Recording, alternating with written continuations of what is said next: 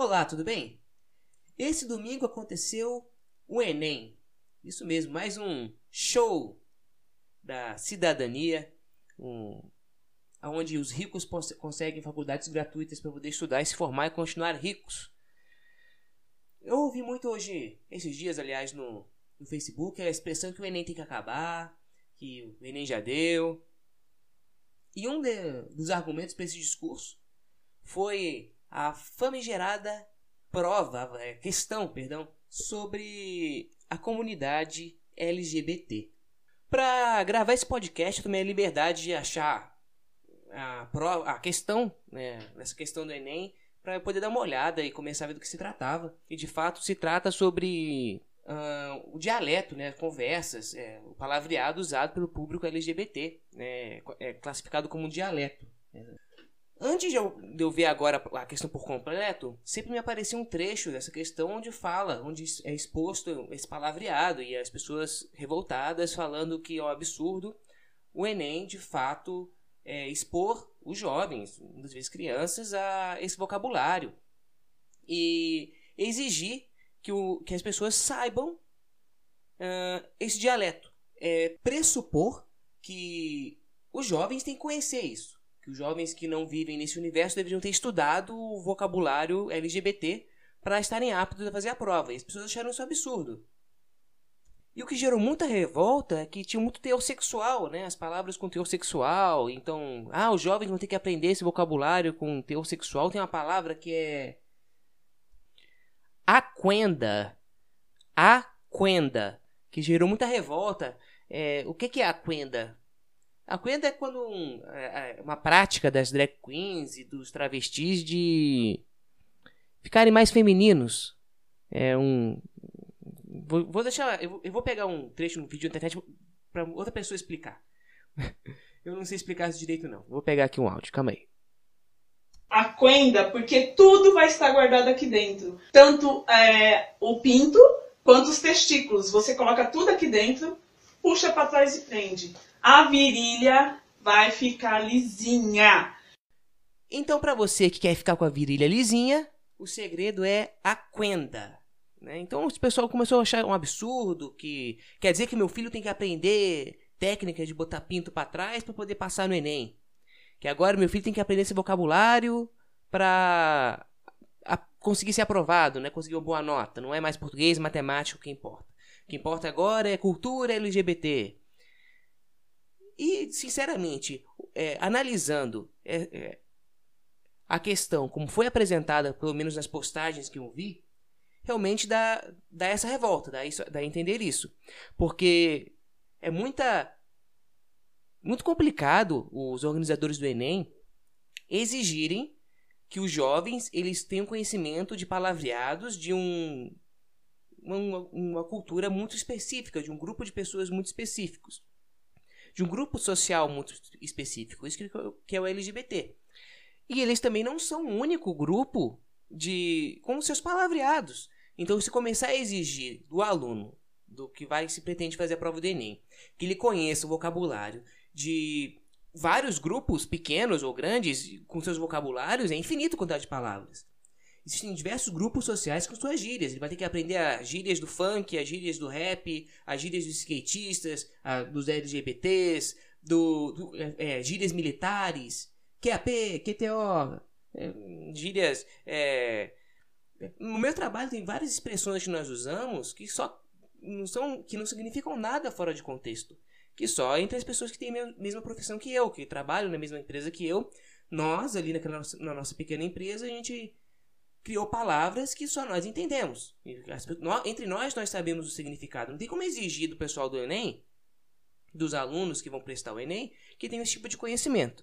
Então, esse tipo de revolta faz sentido. Não tem por que exigir de, é, conhecimentos específicos de palavreados de um grupo é, específico de pessoas.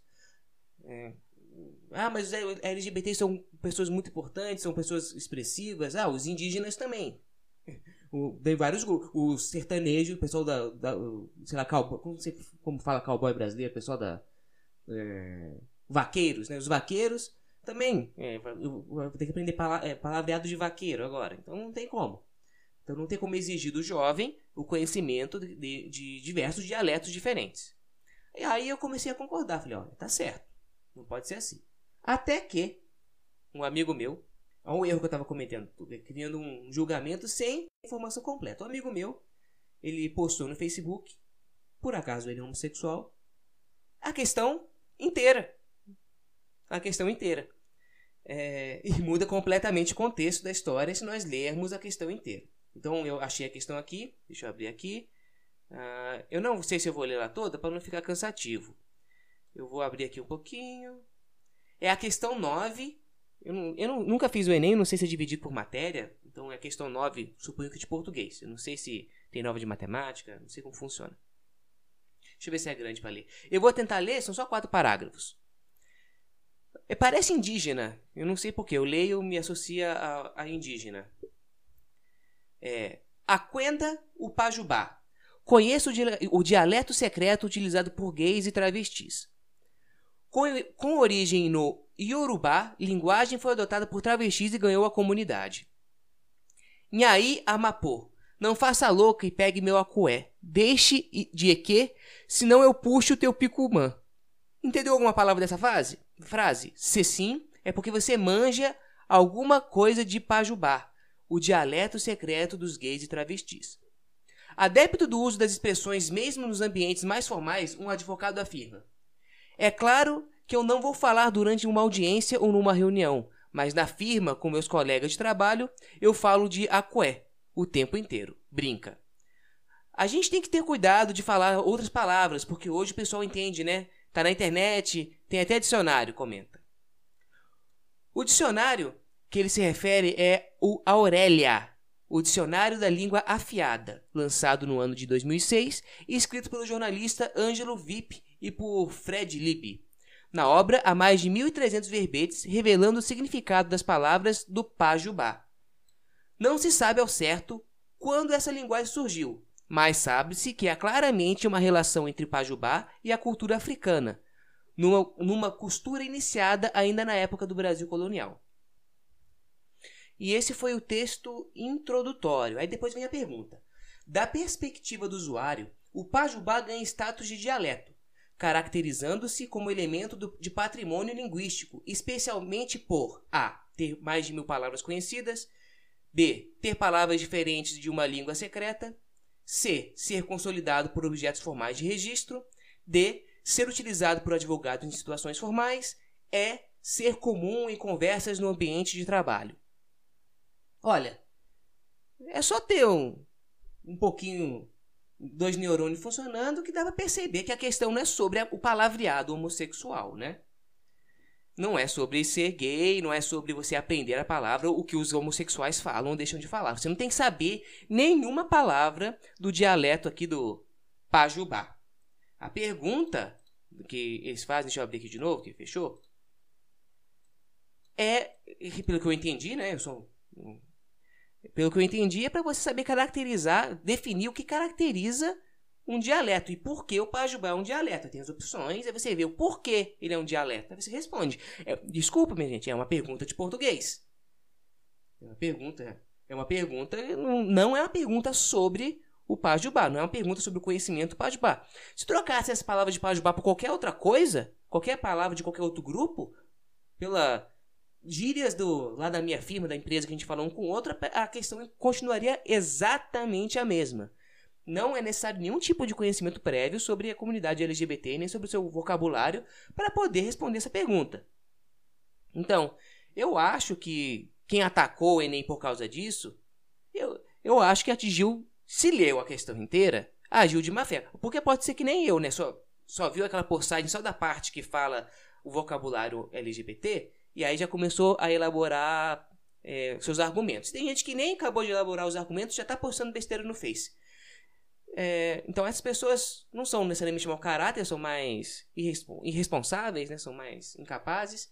Mas qualquer um que leu a questão inteira dá para perceber que não é essa a questão, não é esse o assunto é, abordado na, na questão. Eu acho que é uma forçação de barra para quem quer mitar, lacrar, quer procurar o pessoal fica, do, da direita fica reclamando que o pessoal de esquerda, as minorias são de mimimi. Mas convenhamos que é mimimi ficar reclamando disso, não tem nada demais na questão.